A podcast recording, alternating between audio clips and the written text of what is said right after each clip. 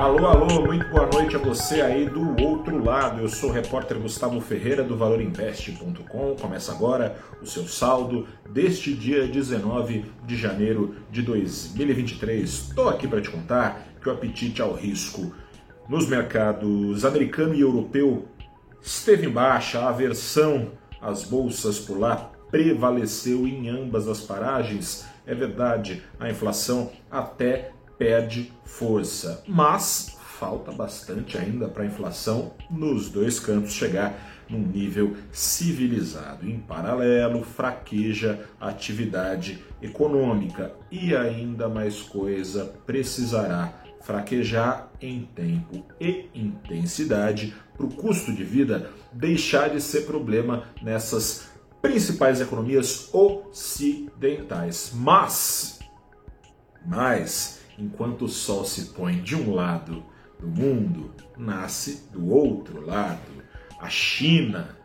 A China está acelerando o crescimento conforme vai dispensando as medidas de isolamento social. Com isso, os preços das commodities vão sendo aquecida, aquecidos pela maior consumidora do planeta, o que, por sua vez, aguçou o apetite por bolsas emergentes repletas de ações de exportadoras de matérias-primas, e quanto menos a economia em questão nesses mercados emergentes oferecer risco, mais facilmente vão melhorar as suas condições financeiras nesse contexto, nesse contexto, né?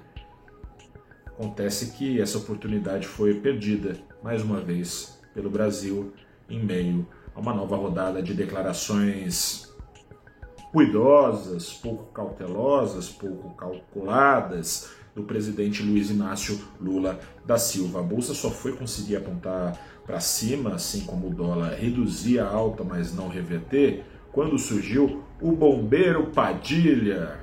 Alexandre Padilha, ministro-chefe da Secretaria de Relações Institucionais, Fez vezes de bombeiro hoje ontem, na noite passada, em entrevista à Globo News, Lula se opôs à autonomia do Banco Central e foi além. Disse ser contrário a uma meta de inflação tão baixa quanto a vigente, porque isso exigiria muitos juros em troca. A mensagem foi lida pelos agentes do mercado, leia-se, negociantes, analistas, gestores, economistas foi lida como não poderia deixar de ser. Né? O Lula indicou ali uma certa predisposição para ser leniente com a inflação, se mais alta e, se possível, exercer certa influência sobre o rumo dos juros no Brasil.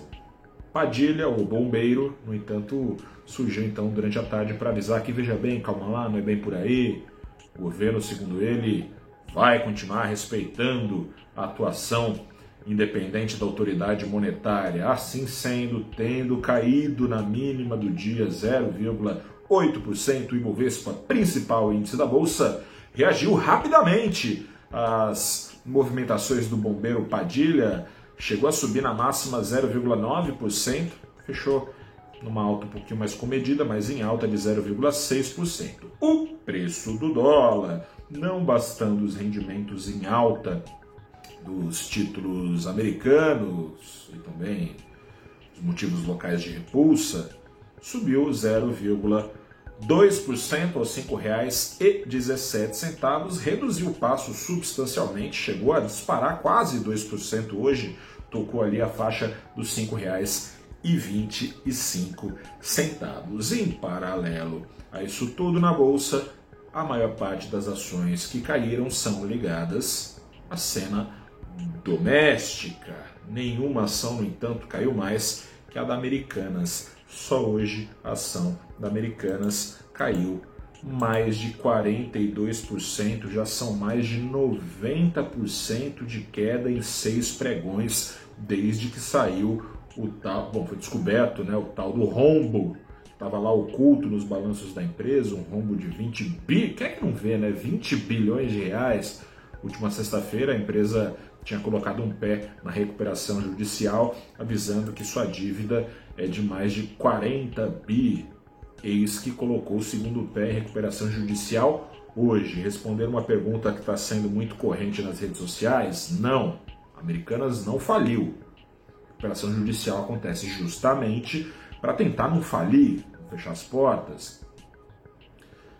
Americanas tem uma dívida que de fato é impagável sem renegociação. São mais de 40 bi, 40 bilhões com B de bola de dívida, enquanto o dinheiro em caixa da empresa não é nem de 1 bi, é de 800 milhões. Se não renegociar, é quebradeira mesmo. Então, a situação da, da, da, justifica né, a ação cair de 12 reais para 1 real. Esse foi o valor da ação no fechamento dessa quinta-feira. Uma despedida melancólica pelo seguinte: empresa em recuperação judicial não pode participar dos índices da B3. Ibovespa, tchau, tchau. Americanas não faz mais parte do Ibovespa. Vamos ver se é um adeus ou um até logo. Enfim.